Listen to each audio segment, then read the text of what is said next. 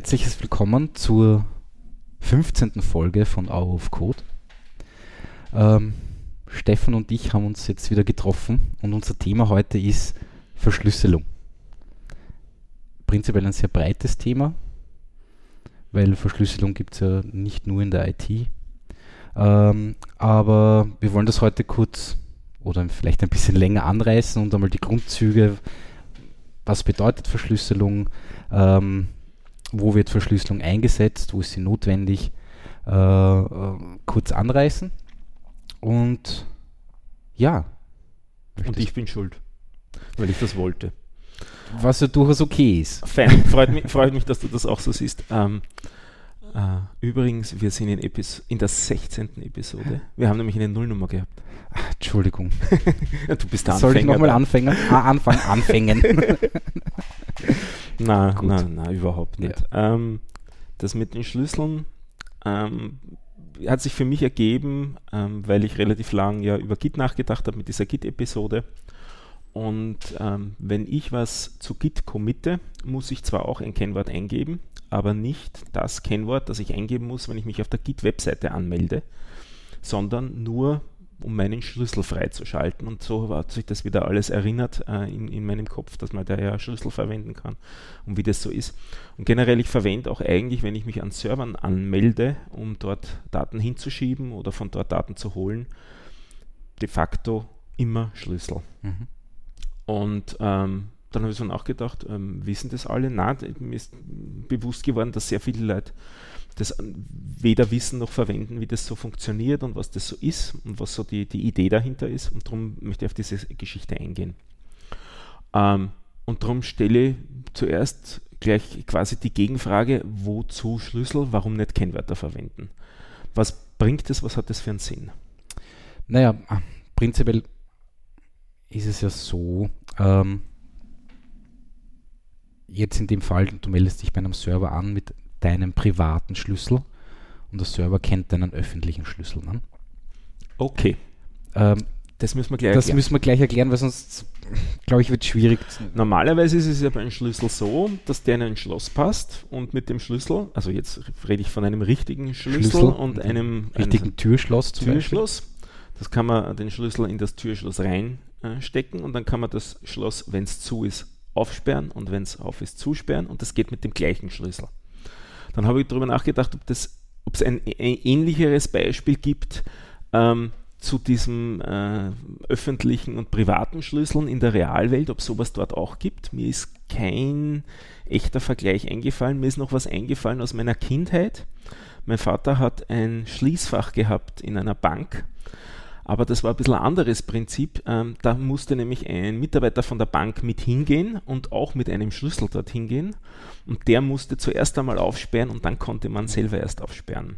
Aber wie das genau technisch realisiert war mit der Reihenfolge und so, das weiß ich alles nicht mehr. Also um, um das geht es uns jetzt nicht, dass man zwei Schlüssel braucht, sondern ähm, wir verwenden jetzt dann auch zwei Schlüssel, einen öffentlichen und einen privaten Schlüssel, vielleicht sogar vier Schlüssel, wenn wir miteinander kommunizieren.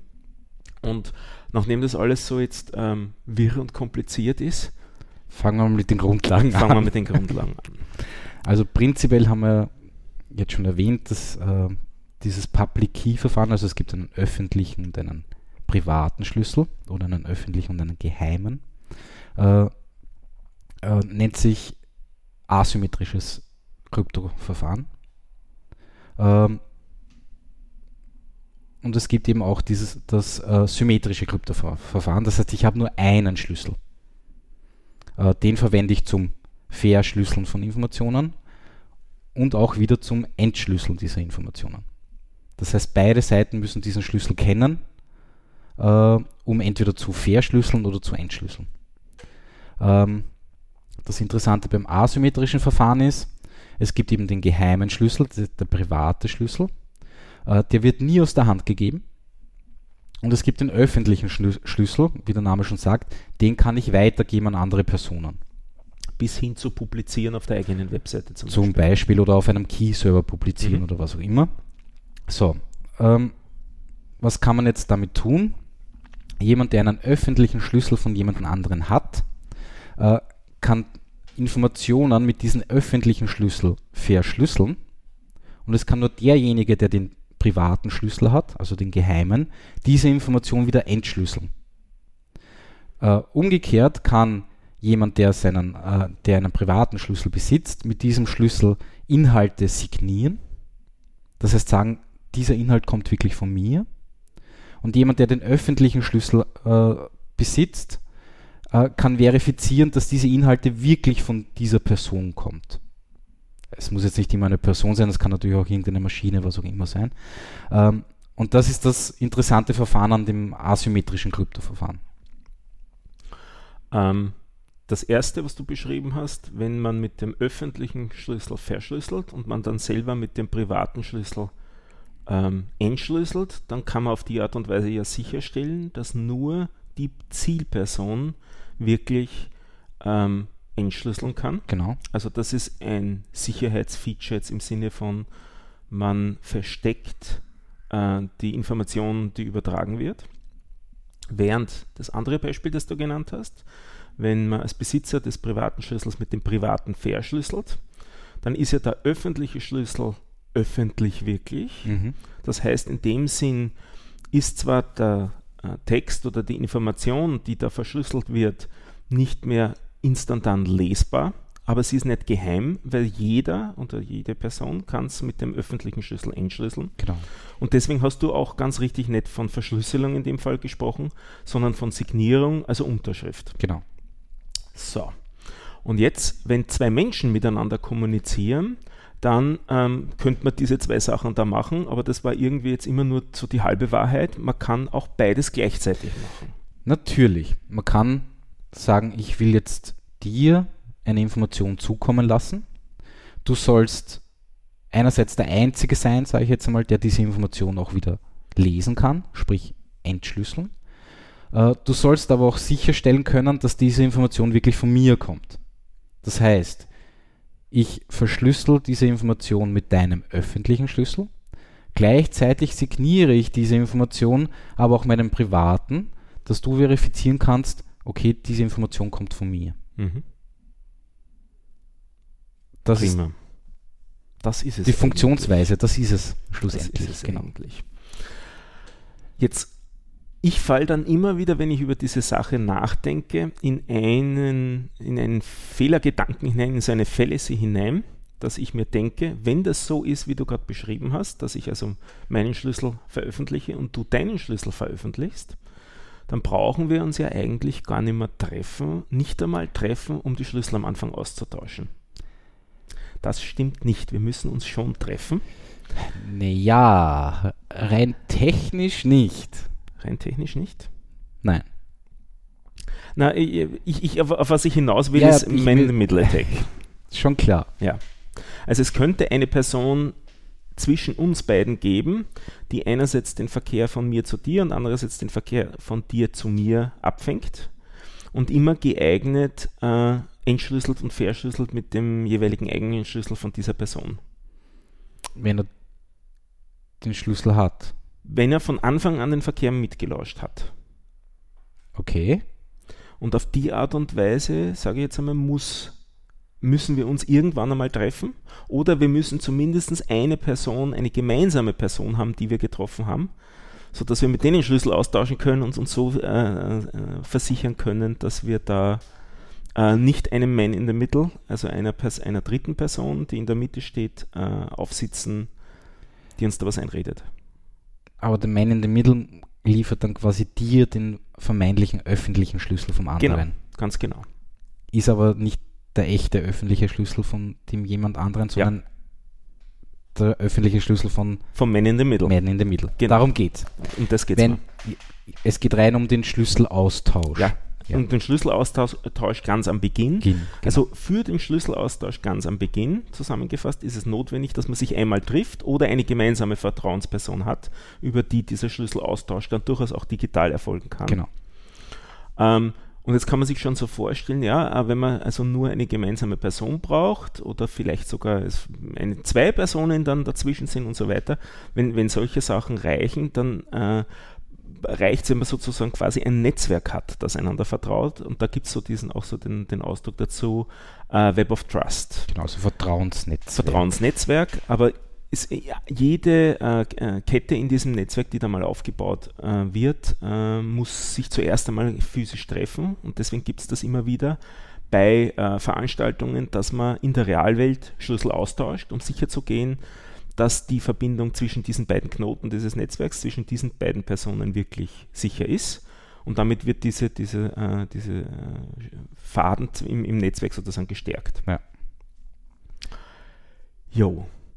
Jetzt haben wir wahrscheinlich alle verwirrt, oder? Es ist sehr verwirrend. Es Naja, ist sehr verwirrend. schlussendlich nicht, aber, aber, aber es ist am Anfang, glaube ich, manchmal schwierig zu verstehen. Versuchen wir es mit ein paar Beispielen, ähm, die wir schon äh, gesagt haben, aber die, vielleicht, die wir vielleicht nochmal durchgehen, äh, zu erläutern, wie man das jetzt sinnvoll verwenden kann. Ich habe gesagt, ähm, ich melde mich auf einen Server mit einem Schlüssel an. Wie funktioniert das? Ich erstelle zuerst einmal so ein Schlüsselpaar, also einen öffentlichen Schlüssel und einen privaten Schlüssel. Und dann sorge ich dafür, dass der öffentliche Schlüssel am Server hinterlegt wird. Entweder weil ich das selber machen darf oder weil äh, die, der Administrator des Servers das machen kann.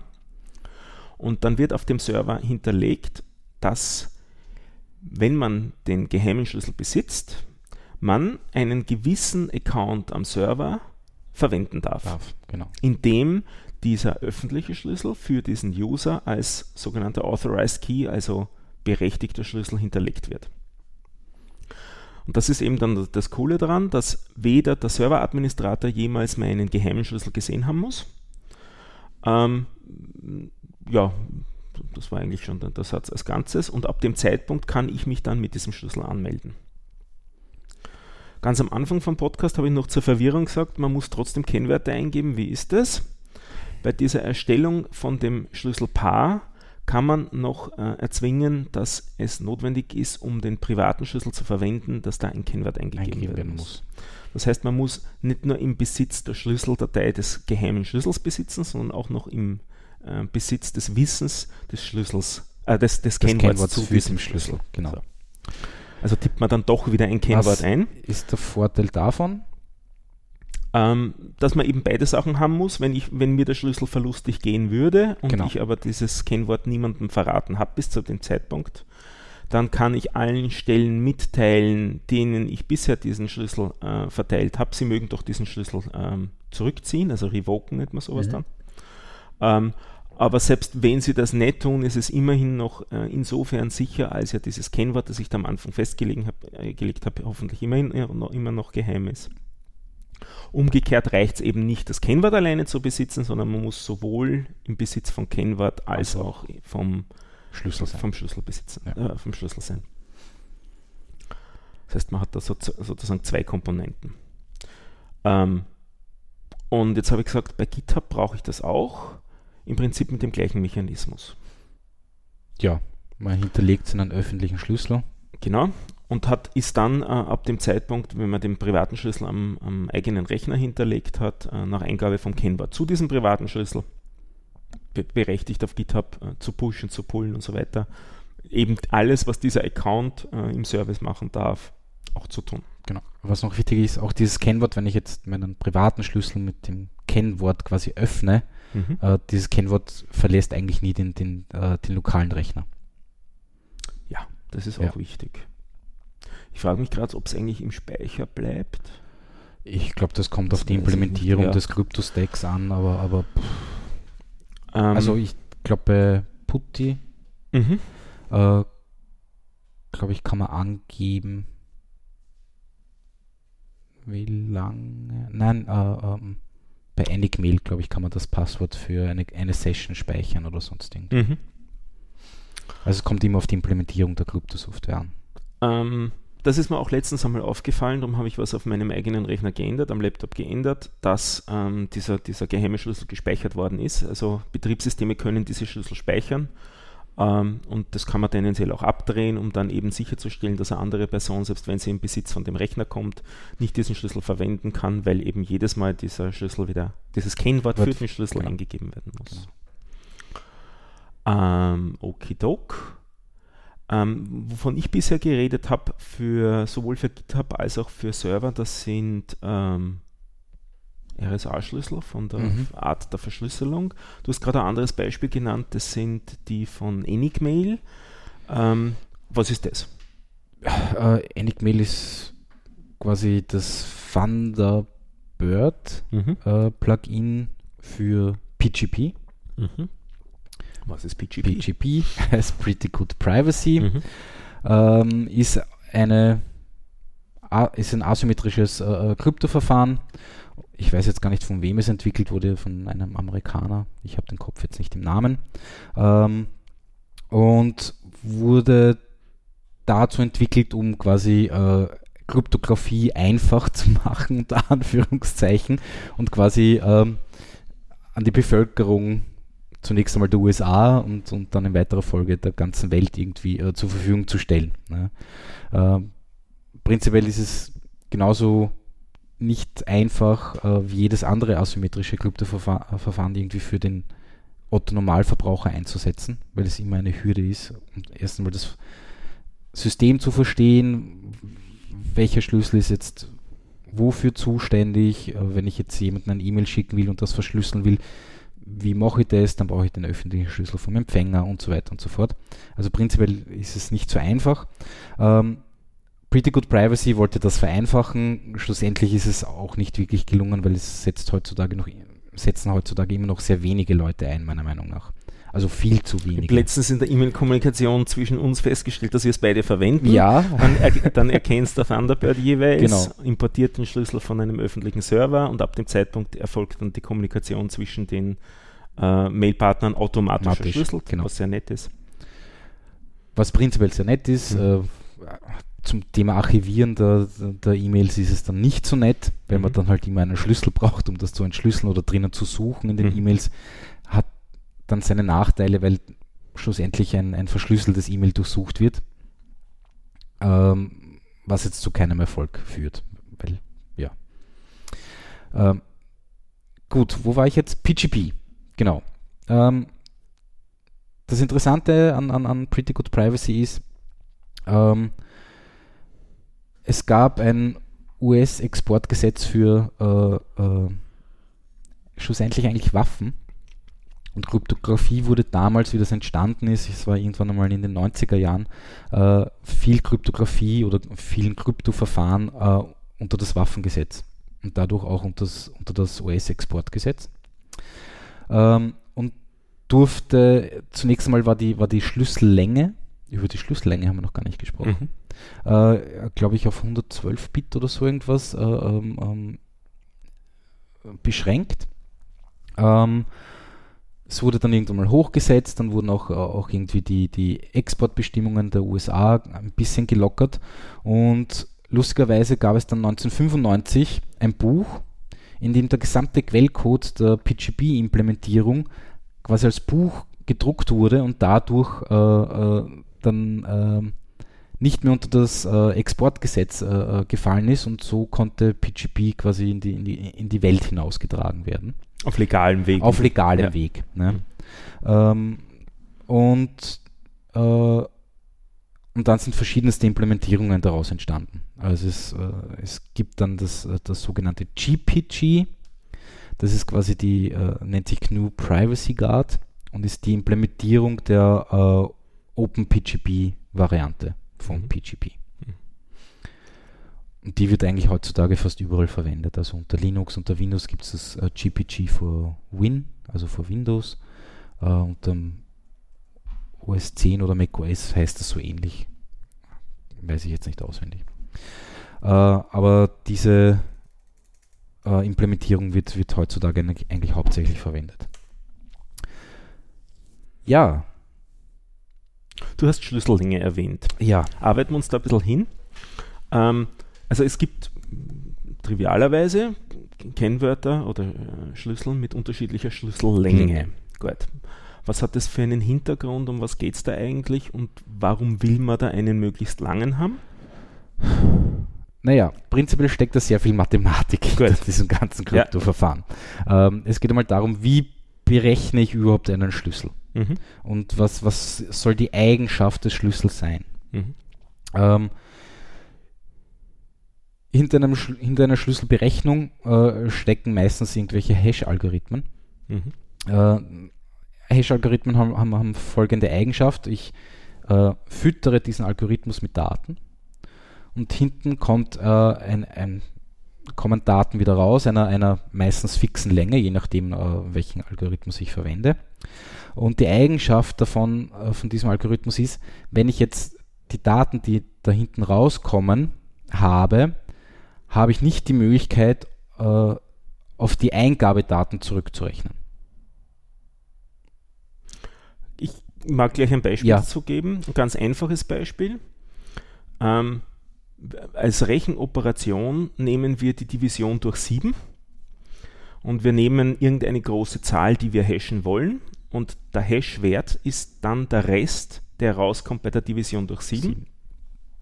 Also wenn das zum Beispiel eine Zahl war, die durch 7 dividierbar ist, wie 70, dann ergibt die Division durch 7 den Rest 0. Das heißt, der Hashwert der Zahl 70 ist 0. Aber aus der Zahl 0 kann man nicht rückrechnen, selbst wenn man weiß, dass durch 7 dividiert worden ist, dass man ursprünglich von der Zahl 70 ausgegangen, ausgegangen ist. Genau. Genau. Ähm, beim asymmetrischen Verfahren ist es jetzt so, dass ich sehr, sehr wohl mit einer Information, nämlich mit dem geheimen Schlüssel, den Ausgangsinhalt zurückrechnen kann, weil sonst könnte ich nicht entschlüsseln. Mhm. Das ist der Unterschied dabei. Das ist sogenannte Falltür, nennt sich das. Mhm. warum auch immer. Ähm, so, jetzt gibt es natürlich unterschiedlichste Hashing- Hash-Algorithmen. Ich glaube, einer der ältesten und bekanntesten ist der sogenannte MD5 Digest, äh, der jetzt heutzutage nicht mal sicher angesehen wird. Äh, erstens einmal, weil er sehr viele Kollisionen hat. Was ist eine Kollision? Ich habe ein Ausgangsmaterial, ich habe ein, ein zweites Ausgangsmaterial, die schauen unterschiedlich aus, also sind unterschiedliche Informationen. Äh, ich lasse beide, äh, lass aus beiden den MD5-Hash äh, errechnen und es kommt der gleiche Hashwert raus. Um wieder auf meinem Beispiel rumzureiten, Genau. sowohl die Zahl 7 als auch die Zahl 70 ergeben beide bei der Division durch 7 Rest 0. Das heißt, die kollidieren Das- beide auf das Ergebnis 0 hin und sind daher ist die Division durch 7 ein schlechter Hashing. Genau, weil es eben nicht kollisionssicher ist. Ja.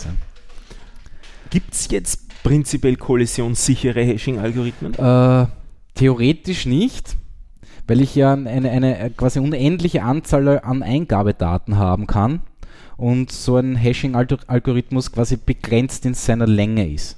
Also Verschlüsselung ist eh unmöglich. Naja. ähm, Wenn du das so siehst, ja. Ich wollte dich jetzt eigentlich ja, nur provozieren. eh. Genauso wie es gibt kein sich- sicheres System. ne?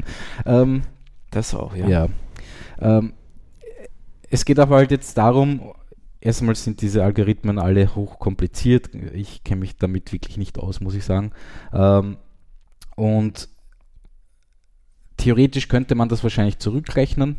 Äh, man braucht, aber der Aufwand dafür ist einfach extrem hoch, dass sich das nicht auszahlt. Ja. Mhm.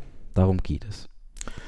Da bringe ich vielleicht Da auch wieder ein Beispiel. jetzt- Ja, bring auch ein Beispiel. wie bitte. das mit dem, mit dem Rechnen ausschaut und ähm, im ersten Moment äh, könnte man vielleicht meinen, was sich in die eine Richtung als einfach rechnen lässt, müsste sich auch umgekehrt äh, einfach rechnen lassen. Also wenn was versch zu verschlüsseln einfach geht, müsste es doch genauso einfach gehen, es zu entschlüsseln. Schlüsseln. Und es gibt auch Verschlüsselungsalgorithmen, die sind halt dann eigentlich keine Verschlüsselungsalgorithmen mehr, sondern das sind Verschleierungsalgorithmen. Verschleierungsalgorithmen.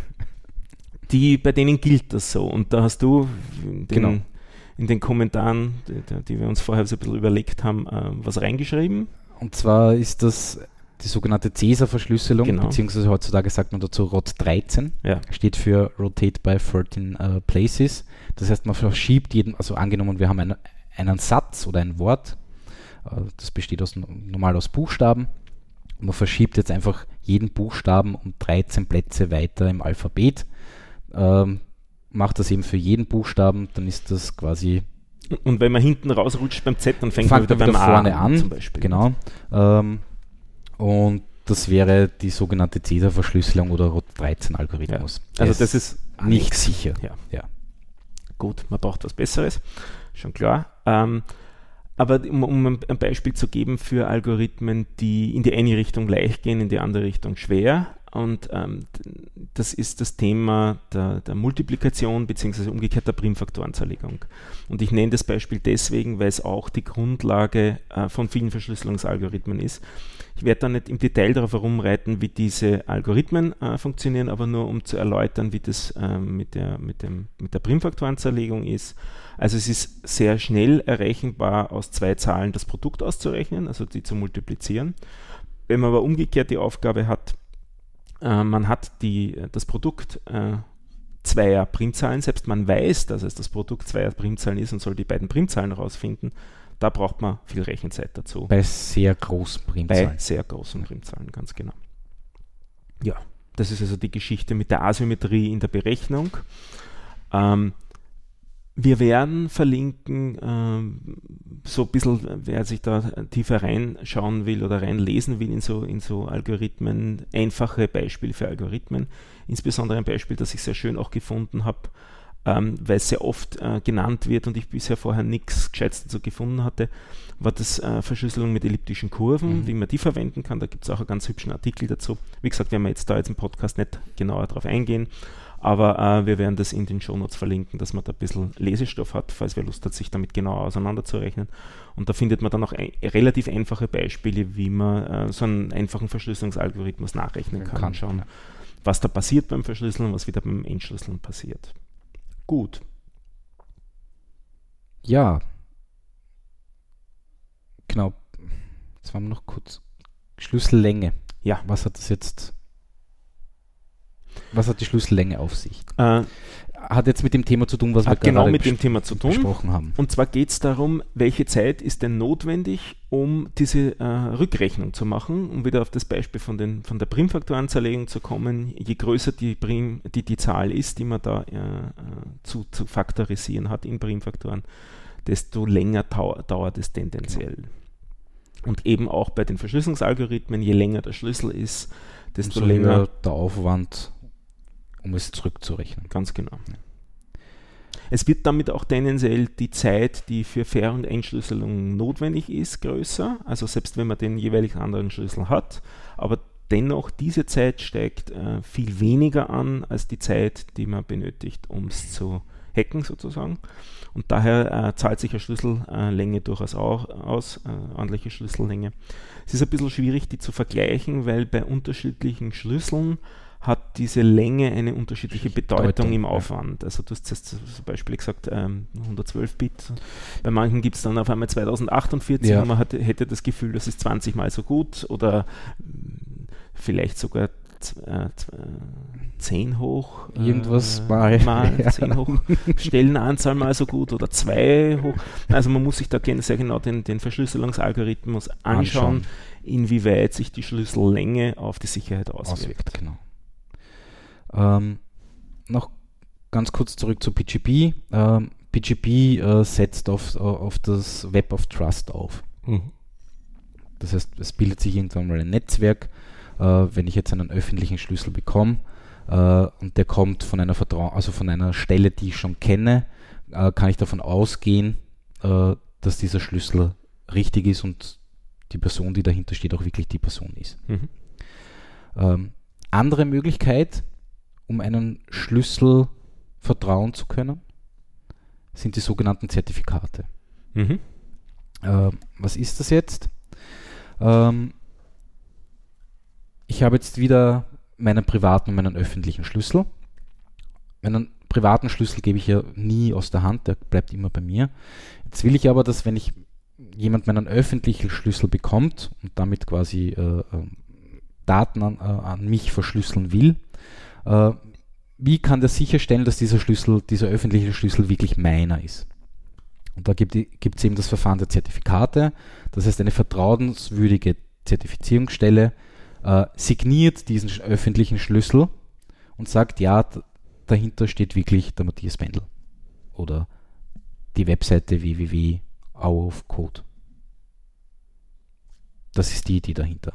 Mhm. Ob ich jetzt so, einem, so einer Zertifizierungsstelle wirklich vertraue oder nicht, ist ein anderes Thema. Wo sieht man solche Zertifikate? Du hast Äh, ja schon gerade ja, ein Beispiel indirekt Zum gesagt. Beispiel HTTPS, Mhm. ähm, da werden solche Zertifikate verwendet. Und wenn halt oben in der Browserzeile quasi HTTPS steht und daneben ist der äh, ähm, Webseitenname grün, dann geht man mal davon aus, dass das Zertifikat zu dieser Domain gehört. Jetzt, wenn sich die Hörerinnen und Hörer vielleicht wundern, man hat ja da nie irgendwo selber einen privaten Schlüssel eingegeben. Ist auch so der Fall. Da geht es jetzt nur um die Richtung, dass das Zertifikat des Servers bzw. des Betreibers des Servers von der Zertifizierungsstelle signiert worden ist. Und diese Zertifizierungsstelle bzw. Zertifikate der Zertifizierungsstellen sind im Browser, Browser hinterlegt. hinterlegt. Genau.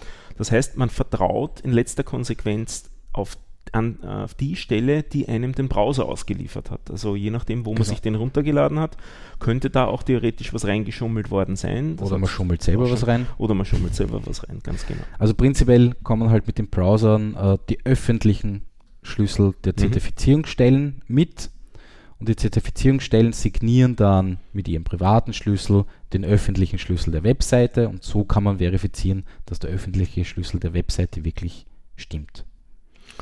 Übrigens, die Browser können auch die andere Richtung.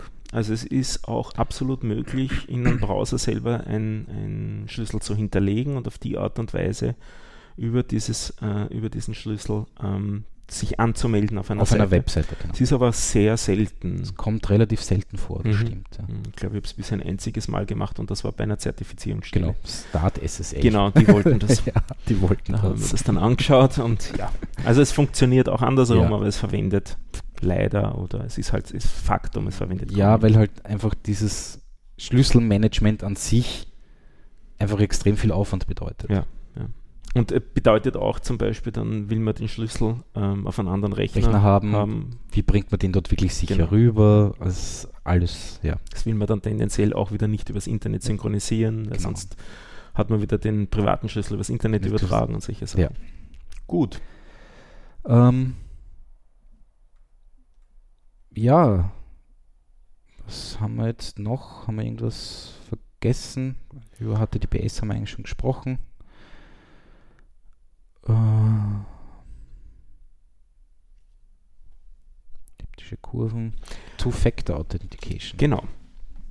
Das hat nicht unbedingt was jetzt mit äh, Verschlüsselung zu tun, also mit Schlüsseln zu tun, ist aber auch ein, ein Algorithmus, der sich oder eine, eine Verfahrensweise, die sich immer weiter verbreitet und denk, darum denke ich, es kann in dem Rahmen ganz gut genannt werden. Auch zum Beispiel, weil es GitHub äh, unterstützt. Wenn man sich auf der Webseite von GitHub im Browser anmeldet, ist das ursprünglich einmal so wie gewohnt, Benutzername und Passwort und die Sache ist gut. Ähm, jetzt will man das vielleicht auch sicherer haben, aber eben nicht das Handeln über ähm, Zertifikate, die man da selber installiert, sondern da hat man sich einen anderen, äh, ein anderes Verfahren einfallen lassen. Das ist die sogenannte Two-Factor Authentication. Also man will, dass es nicht ausreicht, ein Ding zu besitzen, also nicht ausreicht, das Passwort zu besitzen, sondern man muss noch etwas Zweites besitzen, um sich anmelden zu können. Der Benutzername gilt hier nicht als Besitz von einer zweiten Sache, weil der ist sozusagen öffentlich. Also der Genau. ist nie Komponente von der Sicherheit. Das wäre, wie man so dann abfällig sagt, nur Security by Obscurity, wenn man den Benutzernamen jemanden nicht verrät, aber der ist sozusagen öffentlich und daher ist der nicht Bestandteil von der Sicherheit, sondern nur das Kennwort. Und jetzt braucht man noch eine zweite Komponente. Und für diese zweite Komponente, ähm, das kennen sehr viele Leute ähm, schon einige Jahre lang, ähm, wurde als einer des, der, der ersten Mechanismen eingeführt, dass man auch einen, einen Medienbruch hat, also dass das nicht reicht, das jetzt das Internet äh, auf dem Rechner zu besitzen sozusagen oder Internetzugang zu haben, sondern dass es noch was anderes geben muss. Und ähm, fallen wir als Beispiele äh, die, die, die Sachen ein, wie das E-Banking am Anfang implementiert hat. Und ganz am Anfang war das so, wenn ich E-Banking machen wollte, dann habe ich noch einen Code eingeben müssen und diesen Code habe ich auf Papier bekommen. Also ein Token. Wobei dieser Token nur für eine Trans Transaktion notwendig war. Einloggen konnte ich mich nur mit. Ja, ja, stimmt. Stimmt eigentlich. Ist noch immer so. Ist noch immer so. Ja, ja. Also Ist um die, so. den, den, den kritischen Vorgang Also zu den, machen, da ist es dann notwendig, das zweite Ding Genau. zu besitzen. Also Genau. fürs Einloggen auf der E-Banking-Webseite, das ist noch nicht der Fall. reicht Der Verfügernummer und PIN. Ja, reicht noch immer. Und ähm, um das, äh, die, die Transaktion durchzuführen, da muss man dieses Token besitzen. Wie's, ähm, die haben gehießen TAN. TANs, genau, Transaktionsnummern. Genau. Und die sind am Anfang per Post gekommen. Das heißt, man musste auch noch sozusagen über Zugang zu dem Post, äh, zu dem Briefkasten verfügen. Ähm, das war dann doch Oder irgendwie. man musste derjenige sein, der sie ausstellt. Ja, Also genau. zustellt, Entschuldigung. Oder, oder ausstellt. Ist Oder auch eine ausstellt Option. auch, ja. eine Option, ja. ähm, aber das ist doch relativ sperrig, weil da braucht man Papier und äh, das hat man vielleicht nicht immer bei sich, diese, diese TANs. Darum hat man sich dann ein äh, anderes Verfahren überlegt und das war die Geschichte mit den SMS. Genau, das sogenannte M-TAN-Verfahren, das Mhm. Mobile-TAN-Verfahren. Mhm. Gibt es auch noch immer in, in Verwendung. Ja. Ähm, also in dem Moment, wo man die Transaktion ähm, auslösen will, ähm, wird an, von der äh, Bank dann an eine dort hinterlegte Telefonnummer, die muss natürlich sicher hinterlegt worden sein, ein SMS gesendet, das einen, so einen TAN beinhaltet und diesen TAN äh, muss man dann eingeben. Das heißt also, man muss im Besitz dieses Handys sein. Das ist dann der zweite Faktor, ist sozusagen das Handy. Genau. Und äh, was sich jetzt immer mehr durchsetzt in letzter Zeit, ist, dass ähm, äh, als zweiter Faktor etwas anderes reicht. Das sind diese ähm, Authenticators oder ähm, Applikationen oder Anwendungen, Handy-Anwendungen, die man ähm, eben am Handy installiert hat, eine kleine App.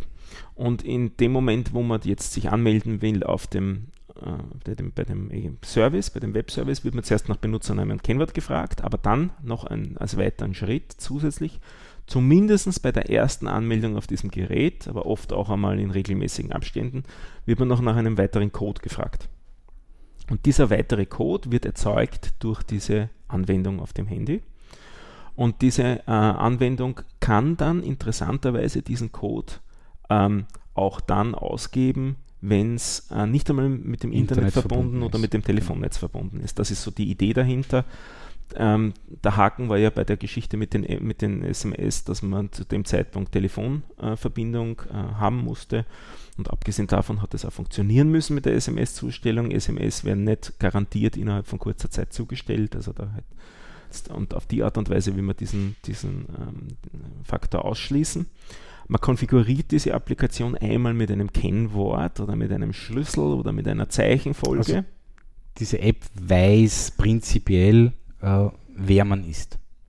die weiß Zumindest über über Umwege. Umwege. Ja, also nicht äh, den Namen, Nein, den sondern Namen hat nicht, eine. aber es wird halt von, von der ausgege- auszu von, von der Stelle, die quasi äh, diese Authentifizierung macht, ja, wird dann die App eine Information gegeben, die für den User eindeutig ist.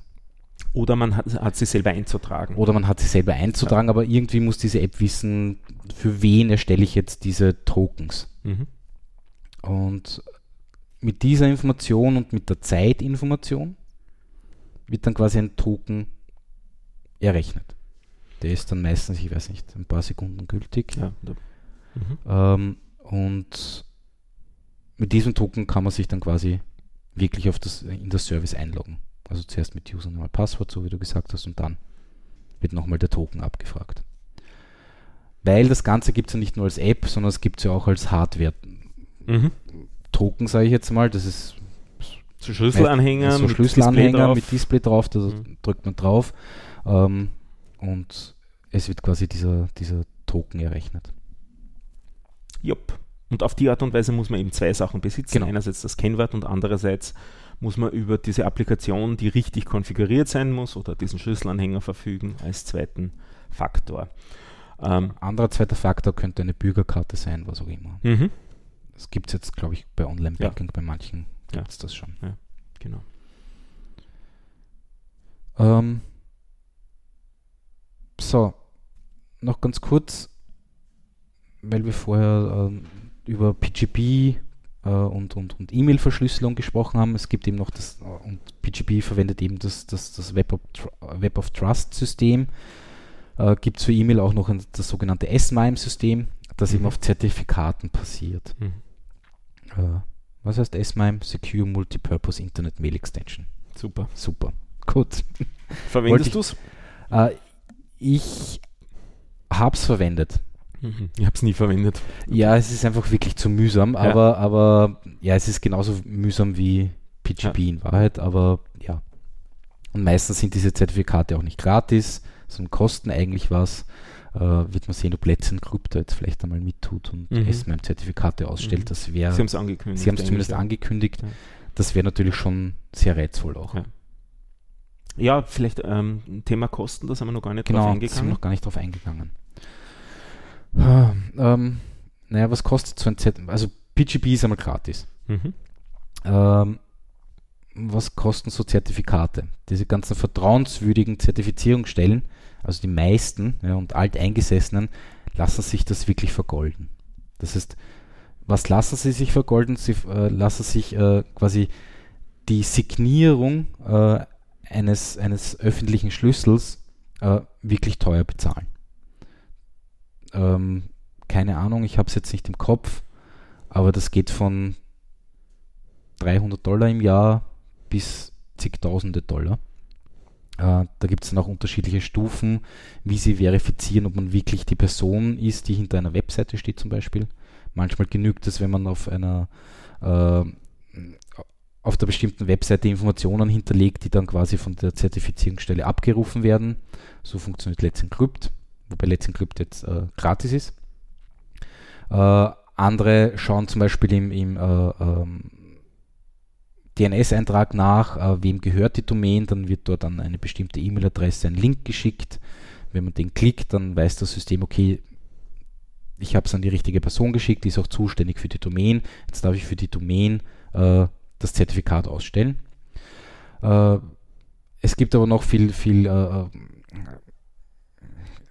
ja, äh, kompliziertere Verfahren, wo man wirklich angerufen wird. Man muss einen Firmenschein, äh, Firmenurkunde, Firmenschein, was auch immer hinschicken, ähm, mit 3000 Faxe hin und her und dann wirklich Anruf aus den USA, wenn das zum Beispiel VeriSign war oder sowas.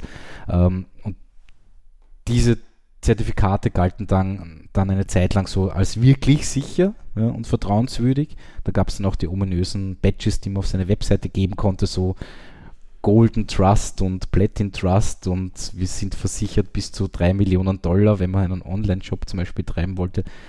Ich habe noch nie gesehen, dass da irgendjemand geklagt hat oder sonst irgendwas, wo diese 3 Millionen Dollar dann irgendwie schlagend wurden. Ähm, Weil aber so sie war. haben halt so eine, genau, ja, sie haben halt so eine Art Versicherung abgegeben, die total ja, sinnlos war in Wahrheit. Aber dafür hat man dann wirklich teures Geld bezahlt, um so ein tolles Zertifikat zu bekommen. Ja. Sonst noch was? Ja.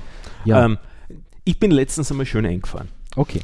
Äh, die Geschichte war die, ähm, Kennwörter. Man will ja seine Kennwörter auch am eigenen Rechner tendenziell sicher ablegen und so weiter. Und ich habe mir dazu was rausgesucht gehabt, so ein nettes kleines Tool, das heißt KeePass X. Mhm. Dazu muss man, äh, das legt, da legt man quasi eine, eine Datenbank Das an Datenbank. Ja. und da kann man sich wieder aussuchen, ähm, ob man das denn mit einem Kennwort sichern will oder mit einem Schlüssel sichern will.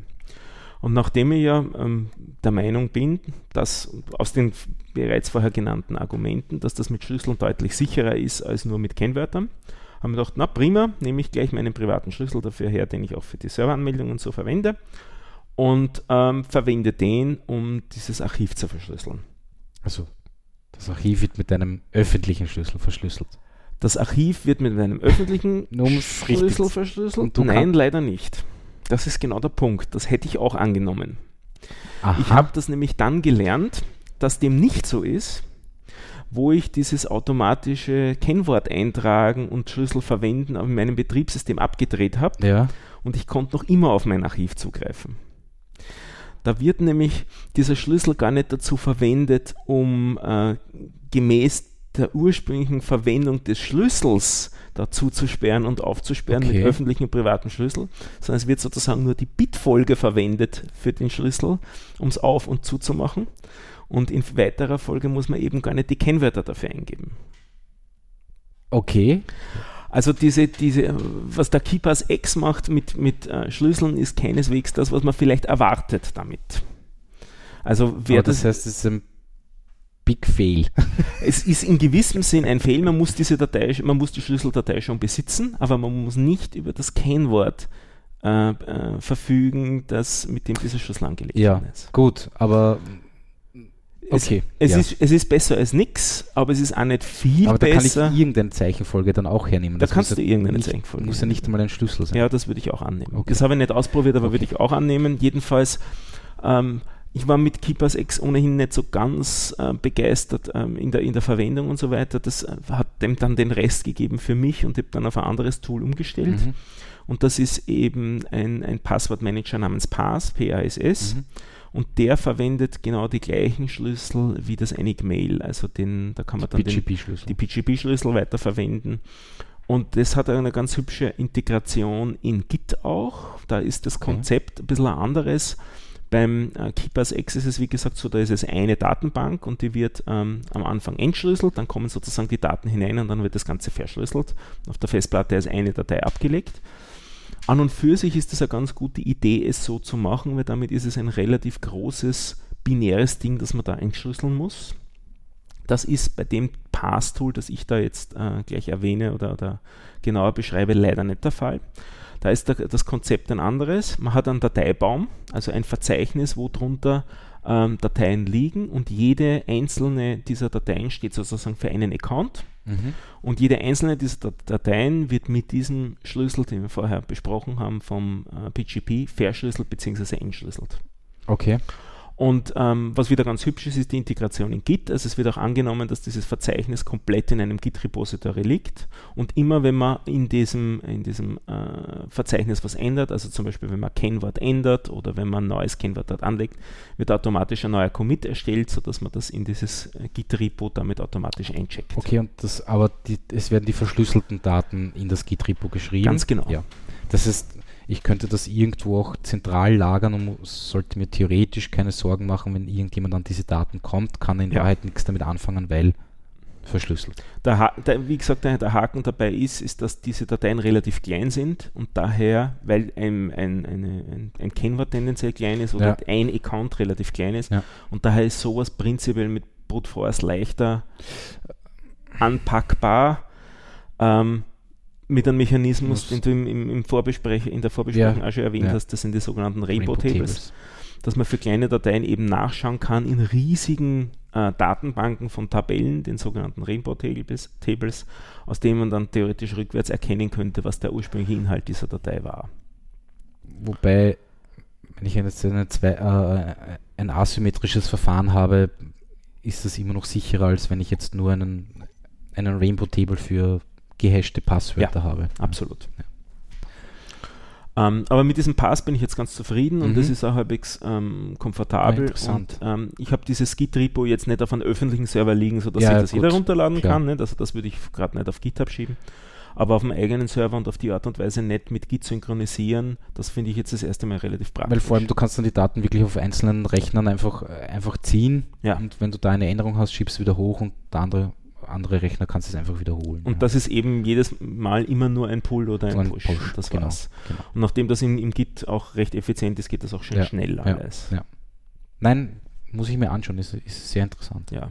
Äh, es gibt auch, das habe ich aber noch nicht verwendet, daher kann ich über diese Sachen noch nicht so viel sagen, es gibt auch die Möglichkeit, das in eine Android-App zu pullen, also die dann explizit genau im Passwortmanager unter Android ist. Mhm. Es gibt auch eine Desktop-Applikation und so weiter. Ich verwende es derzeit ausschließlich ja, auf der Kommandozeile. Mhm und ähm, push das eben mit Git in ein Repo und damit. Und wenn du quasi den, den, das Kennwort, das du da hast, quasi entschlüsselst mit PICE, wird das dann auf, einfach auf der Kommandozeile ausgegeben oder wird das irgendwo hingeschrieben oder oder oder? Da gibt es im Prinzip zwei Optionen. Das eine ist ähm, wirklich nur entschlüsseln, dann ähm, wird der kom komplette Inhalt der Datei, wie auch immer die Textdatei vorher ausgeschaut hat, oder wenn es auch eine Binärdatei ist, ist könnte auch ja. binär sein, wird einfach das auf der Kommandozeile ausgegeben. Mhm.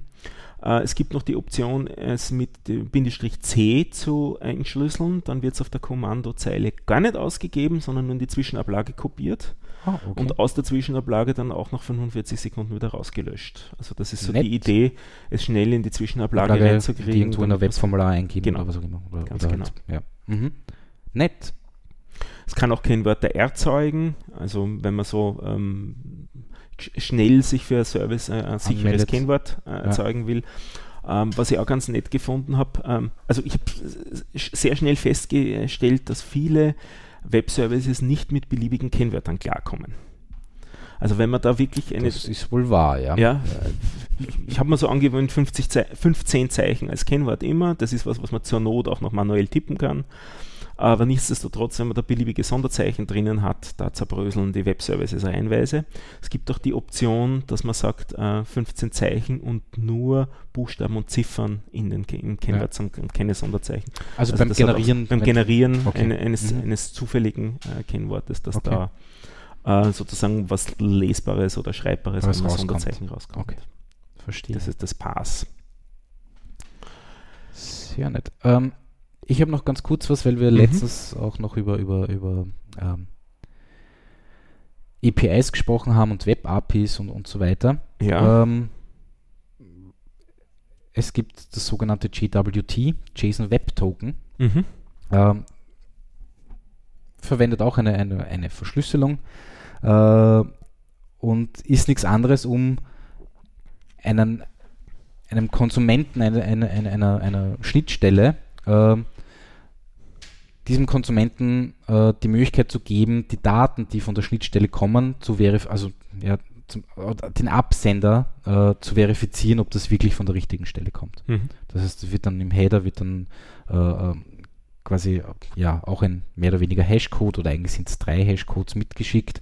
Der eine, in dem einen steht drinnen ähm, äh, oder es ist bis 64 ein Code teilweise irgendwie so, mit, äh, welcher Algorithmus und, und meistens welcher öffentliche Schlüssel dafür zuständig wäre äh, und äh, dann die wirkliche Payload nochmal verschlüsselt äh, und noch, noch irgendeine Information und so kann quasi der Konsument einer, einer, einer Schnittstelle verifizieren, okay, die Inhalte, die ich da von dieser Schnittstelle bekommen habe, kommen wirklich von der richtigen Stelle. Mhm. Ja. Wollte ich nur kurz erwähnen, weil ich gerade mit Chatbots arbeite und Microsoft in seinem Bot-Framework das verwendet. Aha, okay. Also bei den Wiener Linien war das nicht? Aber Nein, aber bei Microsoft, bei Microsoft äh, Bot-Framework, äh, man muss es natürlich nicht verifizieren. Ja. Ja? Also man kann auch einfach sagen, pff, ist mir egal, alles was da herkommt, nehme ich einfach so. Ne? Aber man hat zumindest die Möglichkeit. Äh, mhm. Ja. Gut, ich schaue gerade auf die Liste, was ich so alles sagen wollte. Wir haben Bob und Alice noch nicht erwähnt, aber gut. Ja, die werden immer genannt. Ähm, also wir haben uns, uns, beide als Beispiele jetzt bisher ja, genau. genommen. Also wenn man das in den, in den öffentlichen äh, Tutorials und so weiter durchliest, werden immer Bob und Alice als ja. Beispiele genommen. Aus welchem Grund auch immer. Also das ist sozusagen sowas wie der Max Mustermann und die, die Jane Musterfrau oder ja, so. Das so auch genau. Jane Doe und so weiter. Da gibt es dann so, so Paradenamen. Oder Fu und Bar. Fu und Bar ist auch sehr, ja, genau. Okidok. Das heißt, es war heute ein bisschen ein sperriges Thema, aber ich glaube, ich wir haben das ganz. Wir sind ziemlich durch ja. mit dem, was wir rüberbringen wollten. Ich denke auch. Ähm, du hast noch einen Link hier unten drin. Genau. Ähm, also wenn, wenn sich jemand für, generell für Verschlüsselung interessiert oder damit anfangen will, zu, zu sagen, okay, ich würde auch gerne meine E-Mails verschlüsselt äh, äh, verschicken, äh, es gibt die sogenannte Crypto-Party. Die gibt es nicht nur in Wien, ich glaube, die gibt es auch in Salzburg und in Graz oder so, weiß ich jetzt nicht genau. Da treffen auch, sich, auch in Deutschland in Auch in Städten. Deutschland natürlich, ja. ja. Ähm, und da treffen sich einfach Leute, tauschen ihre öffentlichen Schlüssel aus. Äh, da geht es genau darum, eben so ein Web of Trust aufzubauen. Ähm, und man bekommt auch sicherlich Hilfe beim, beim Einrichten äh, von Enigmail zum Beispiel für Thunderbird oder sonstige äh, Plugins für, für diverse Mailprogramme. Ähm, ja, wollte ich nur erwähnen, ist sicher eine gute Anlaufstelle, um damit zu beginnen. Haben wir erst jetzt gerade wieder Krypto-Party in den nächsten Tagen in Wien. Wenn man es hört, im Podcast ist wahrscheinlich schon zu spät. Schon wieder. zu spät, aber, es wird wieder weitere geben. Wir sind schon in den 40er-Zahlen mit genau. den Veranstaltungen. Ähm, sehr auf jeden Fall empfehlenswert, wenn man zu sowas hingeht äh, und einen Laptop hat, den Laptop mitnehmen, dann kann man den sozusagen gleich als Genau. äh, Objekt der, der Verschlüsselung und der Installation betrachten und, und mit dem arbeiten. genau. Gut, Ja, sind wir es für heute. Und wir versprechen, das nächste Mal wird es nicht so sperrig. naja, aber es war halb so wild, glaube Ich bin nicht ganz sicher, bin, bin nicht ganz überzeugt. Also ich würde wieder um? Feedback bitten. ich. Ja, das auf alle Fälle. Äh, wie üblich auf der Webseite entweder unter der Episode oder per E-Mail, wer es nicht dort reinschreiben will, auch gerne per E-Mail an uns auf der rechten, äh, in der rechten Spalte gibt es dort äh, eine E-Mail-Adresse angegeben und die Mails bekommen wir dann, werden es uns ähm, anschauen und werden versuchen in den nächsten Episoden dann drauf einzugehen. Okay. Ja, und in dem Sinn sage ich Vielen danke Dank. Zuhören. Ja. Wiederhören. Ciao.